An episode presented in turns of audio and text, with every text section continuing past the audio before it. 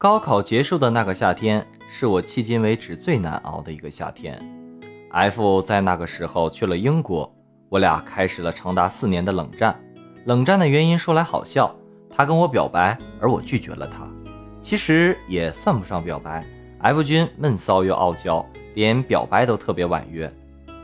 吃散伙饭那天，我心情很差，因为刚刚得知 F 要去英国。而我是从别人口中才得知的，他之前一点都没跟我说。几个男生说，上了大学第一件事就是找女朋友，大一结束之前必须要有初恋。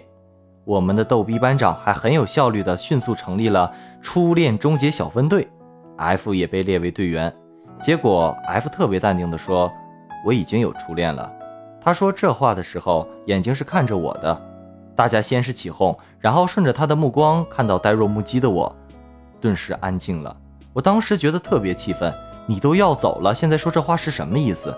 逗我好玩吗？我冷着脸回答他：“没有，初恋是两个人的事。”这估计是我这辈子说过最狠的话。他与我对视了几秒，然后低头不再说话。后来有人换了个话题，大家就没有再提这一茬。结束之后，鸟兽散，各自回家。不知怎么就剩我们俩人。他陪我在路边打车，我能感觉出来他在生气。车来的时候，我故作轻松地跟他说：“到了那边保持联系啊。”他面无表情地说：“不会再联系了。”他真是言出必行。之后的四年，他没再主动找过我，我给他留言，他也再没回过。我知道很多人不能理解我为什么会拒绝他，我很认真地想过这个问题。起初觉得自己是赌气，弃他走这么远，竟然都没有告诉我。但假设他不走，留下来，那我会接受吗？好像也不会。遇到自己喜欢的人，反而小心翼翼，不敢更接近他。我不太明白自己这是什么心态。后来我看了一部电影，男主角问他的老师：“为什么我们总爱上那些不在乎我们的人？”他的老师回答。因为我们总觉得自己不配得到更好的爱，恍然大悟，是的，我觉得自己不配得到他的爱。我性格里有种根深蒂固的自卑。小时候，大人们总拿我跟哥哥比较，观潮很聪明，我处处都比不过他。再长大一些，又突然生病，总觉自己是家里的累赘，对未来毫无指望。青春期懂事了。开始觉察到自己的家庭的与众不同，单亲家庭让我变得懦弱又敏感。有一回去 F 家玩，彻底懂了什么叫自惭形秽。倒不是说他家经济条件有多好，而是那种家庭氛围让我很羡慕，开明和谐，父母相爱。我记得他家客厅有一面很大的落地窗，亮堂堂的。当时我就想，在这个家里长大的孩子。一定光明坦荡。那大概是他第一次带女孩回家，他妈妈表现得很友善，饭桌上问起我家的情况，问我父母是做什么的。真的只是无意间的一个问话，却让我感受到了前所未有的窘迫。我已经不记得当时是怎么回答的，也许慌乱地撒了个漏洞百出的谎吧。临走时，他妈妈送了我一罐他自己做的玫瑰饼干。和善地说：“下次再来。”我也笑着点头答应。但我知道我不会再来了。我很喜欢他家，喜欢那个落地窗，也很喜欢他妈妈。但我不会再来，因为抬不起头，会羞耻。是啊，世上最肮脏的莫过于人的自尊心。我的青春期就是这样，自卑、拧巴、敏感，很长一段时间我都不明白。他为什么喜欢这样的我？我们就这样一直没有联系。后来大学毕业，我在长沙工作。母校六十年校庆的时候，我回了趟老家，和高中同学聚会，才知道 F 也回来了。班长给他打电话说：“我们在叉叉 KTV，你来不来？”我有预感他会来。果然，没多久，班长就出去接他了。我紧张的要命，坐立不安，最后很怂的躲进了洗手间。我在那里磨磨蹭蹭十多分钟，各种心理建设、自我安慰，然后整理头发、深呼吸、推门进去。人群里，我一眼就看到他，特别奇怪。我们四年没见，KTV 里灯光那么暗，人那么多，他也没有坐在最中间。但我一进门，第一眼就看到了他。他头发剪短了，穿着我记忆中没见过的黑色毛衣，瘦了很多，也成熟了很多。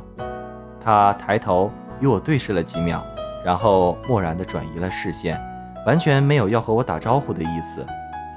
因为没有空位，我只好悻悻坐到点歌旁边，低头点歌，假装自己很忙。F 坐在隔我两个人的位置。自打他出现后，我的手脚就不知道该放哪儿了，心里乱作一团。我得给自己找点事儿做，假装自己不是很在乎他的存在。正好桌上有瓶可乐，我看到救星似的拿起来，抠了两下没拉开，只好尴尬的默默放回去。谁知我刚放下，那罐可乐就被人重新拿起来，啪一声打开了，是 F。他一边神色自如地把可乐打开放到我面前，一边侧着头跟旁边的人说话，整个过程甚至都没有看我一眼。我突然很想哭。那次之后，我们的关系缓和了一些，开始恢复联系。说来很有意思，我跟他绝交的时候没有吵架，和好时没有大哭，在一起时没有告白，后来结婚也没有正儿八经的求婚。都是自然而然的就发生了，好像我们都知道它会发生，只是这一刻到来了而已。那次之后，我们的关系缓和了一些，开始恢复联系。他去了北京工作，我在长沙。有一次他来出差，我约他吃饭。那天我从公司出来，远远的看见他穿了件黑色风衣，一个人在路灯下抽烟。秋风瑟瑟，他皱着眉头，心事重重。背后是五光十色的霓虹灯，衬得他更加寥落。我是后来才知道的，那段时间是他人生的低谷，应该是他最绝望的时刻。替上司背了黑锅，丢了工作，还欠了很多债。他常常失眠到深夜，用拼命工作麻痹自己，很多苦都只能憋在心里，没有人可以倾诉，也不愿意倾诉。那一瞬间，特别心疼他。感觉他肩上有很重的担子，我却从来没有替他分担过什么。我甚至都不知道他什么时候学会的抽烟。我绕到他背后拍他一下，他看到我，眉头一下子舒展开，好像很高兴的样子，顺手把烟灭了。那天我们聊了很多，大多是回忆和工作，对感情的事避而不谈。我年轻，我要去开拓更广阔的天地。你放屁！他骂我。我只好说实话，读书的时候有个特别好的男生喜欢我，我觉得人不能太自私。他为我走了九十九步，我也应该为他走一步。他不客气地问：“没这男的你会死吗？”死倒不至于，但肯定会遗憾。我长这么大，第一次觉得有人值得我拼命去珍惜。我不想再失去他。他便不再说话，闷头抽白沙。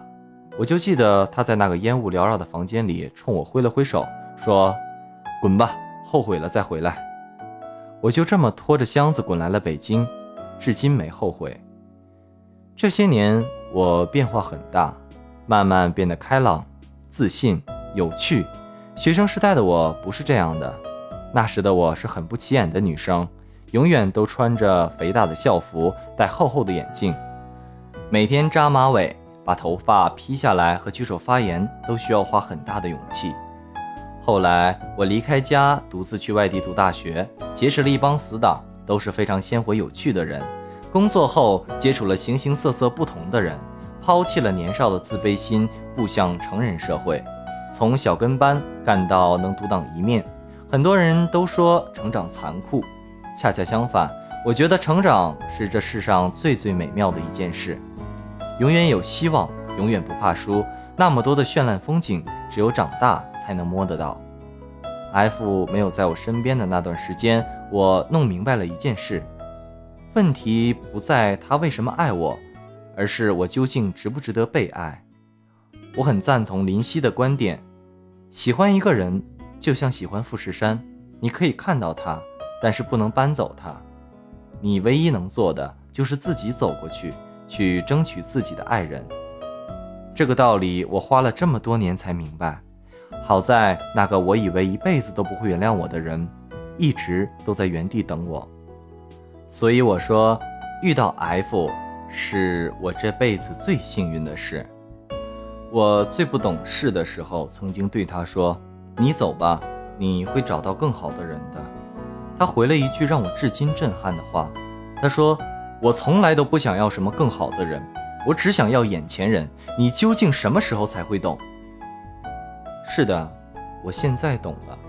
谢谢你始终没有抛下我，谢谢你有足够的耐心去等一个女孩慢慢长大。海底月是天上月。眼前人是心上人。